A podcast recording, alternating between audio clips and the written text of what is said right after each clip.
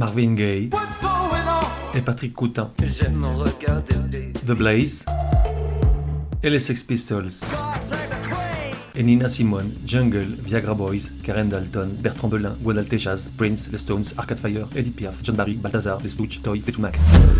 Bref, tout un tas de vieilles gloires, de futures étoiles et d'illustres inconnus. Au-delà des genres et des époques, la voix des sillons, une autre façon d'écouter la musique.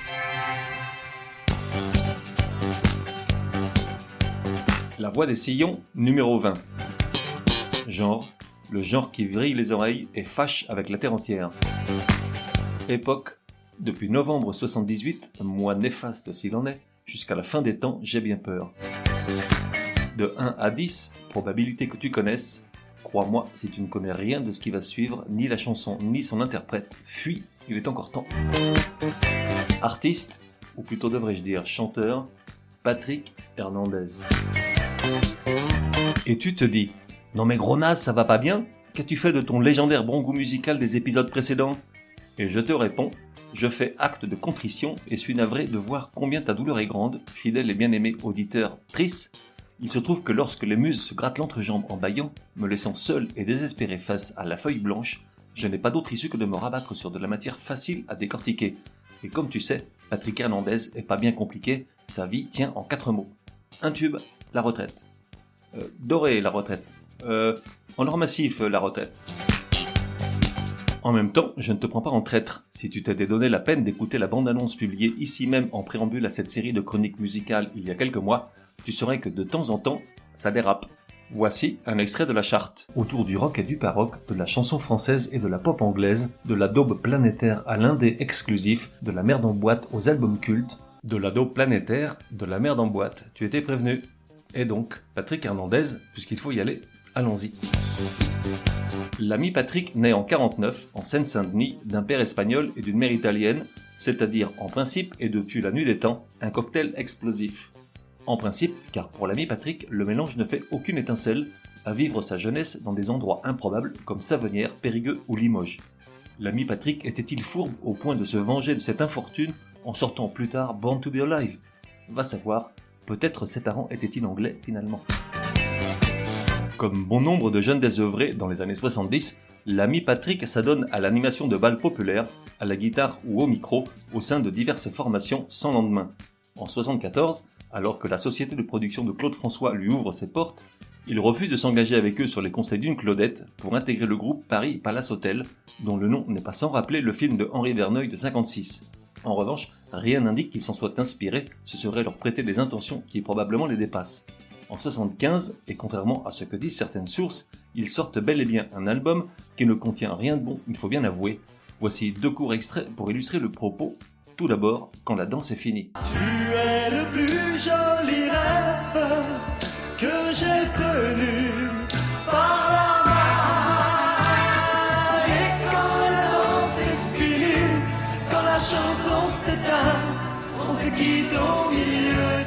Et surtout, Ramona, Là, je me permets d'en expliquer la genèse car j'ai sué sang et eau pour trouver l'information. Il se trouve que cette chanson, interprétée en anglais, est une version pop de la chanson promotionnelle d'un film muet du même titre, sorti en 1928, et qui sera reprise bien plus tard, en français cette fois, par Tino Rossi. Ça c'est du boulot, merci, la voix des sillons, Ramona.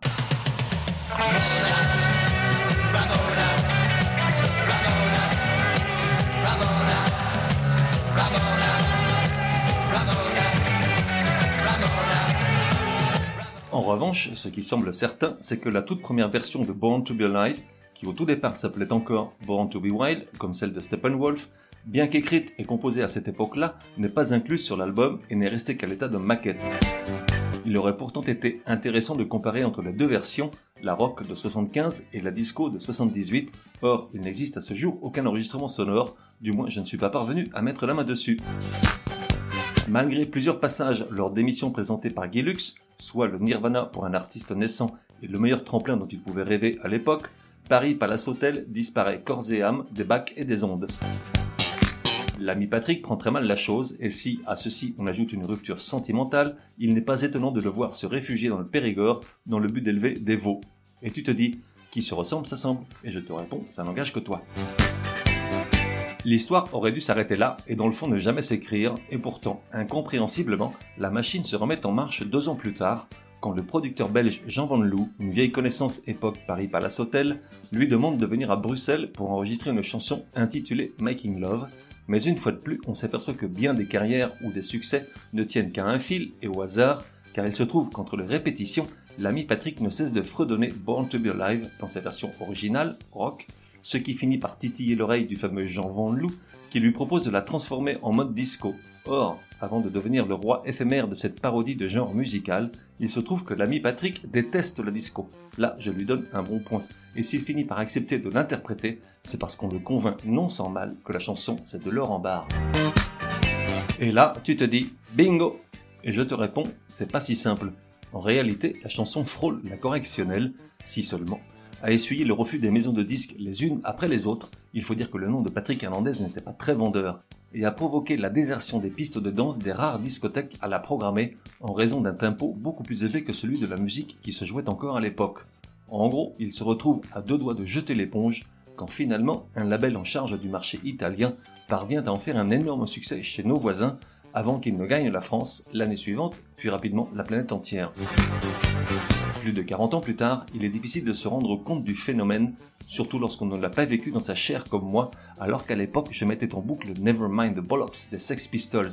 On parle d'une torture qui durait du matin jusqu'au soir, à la radio, à la télé, dans les bars, dans les fêtes, Partout résonnait Born to Be Alive, partout s'affichait l'artiste et sa fameuse canne, avec ce look de rocker VRP de pacotille, ses cheveux longs frisés, alors que la couleur verte saillait si bien à la tignasse coiffée au pétard de Johnny Rotten. Millionnaire du jour au lendemain, le succès mondial lui monte à la tête et lui fait dire des énormités, comme quoi, entre autres, la chanson a été le troisième titre le plus vendu de l'histoire de la musique populaire aux États-Unis, ce qui est très très très très loin d'être le cas, puisqu'il ne figure même pas dans les 100 premiers. En revanche, on parle quand même de 25 millions de disques vendus dans le monde. Ça latte. Aujourd'hui, l'ami Patrick aime à déclarer, dès qu'un micro se tend, que les royalties qui tombent régulièrement dans son escarcelle d'interprètes, auteurs et compositeurs, la trilogie magique, représentent encore une somme comprise entre 800 et 1500 euros par jour, soit entre 300 et 550 000 euros par an, et ça fait plus de 40 ans que ça dure.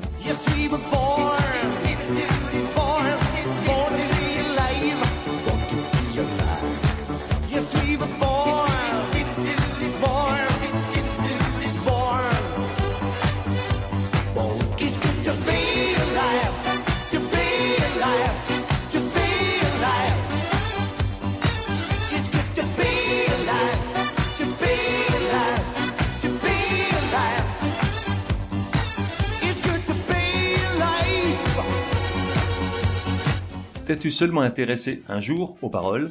Bien sûr que non, personne ne l'a fait, pas même les fans les plus dévots. Savent-ils que l'expression Born to be alive est répétée 21 fois et que le seul mot born revient, lui, 50 fois? Et qu'entre tout ça, seul surnage deux strophes rachitiques dans lesquelles on peut entendre And settle down, down, down, their lives, lives, lives, ou encore It was so fine, fine, fine, my mind, mind, mind. Enfin, moi ce que j'en dis. Et voilà, 25 millions de disques et une montagne de pognon pour partir de le lendemain à la retraite. En réalité, il se serait bien vu poursuivre une longue carrière, mais il a été un petit peu poussé dehors, car l'ami Patrick était, il faut bien le dire, dépourvu de talent. Tout ce qu'il a tenté par la suite a été un échec total. Et ce n'est pourtant pas faute d'avoir insisté, puisqu'il a quand même sorti trois albums dans les années qui ont suivi. Lorsque tu en écoutes les morceaux sur YouTube, il est sidérant de voir les centaines de millions de views de Born to Be Alive par rapport aux quelques milliers des autres. Mais de temps en temps, l'histoire de la musique se rappelle à lui et donne un peu d'épaisseur au personnage et à son parcours, à l'associer à la carrière de Madonna. En réalité, il n'a pas non plus de flair spécial pour découvrir de nouveaux talents, c'est juste que, étant en tournée aux US dans les mois qui ont suivi la sortie de la chanson, il a dû recruter sur place une équipe de danseuses pour ses spectacles, dans laquelle figurait une jeune Madonna, petite brune qui portait des épingles à nourrice dans l'oreille, voulait faire du cinéma et du théâtre, écoutait de la musique punk et rock et ne se voyait pas du tout chanter, ou alors en tant que blondie brune, en brunille quoi. Ramenée à Paris sans avoir dansé une seule fois lors de la tournée, elle reste un an dans son entourage, en vain, avant de se décider à rentrer aux US pour tenter sa chance là-bas. On connaît la suite. En fait, maintenant que j'y pense, de Patrick Hernandez, on n'a pas dû juste supporter Born to Be Alive, mais aussi 40 ans de Madonna. Ça fait beaucoup pour un seul homme, ça. Beau joueur, il avait décidé de tirer sa révérence en 81, voyant que le succès le fuyait, avec un dernier titre appelé Goodbye, le voici, le voilà, tralala.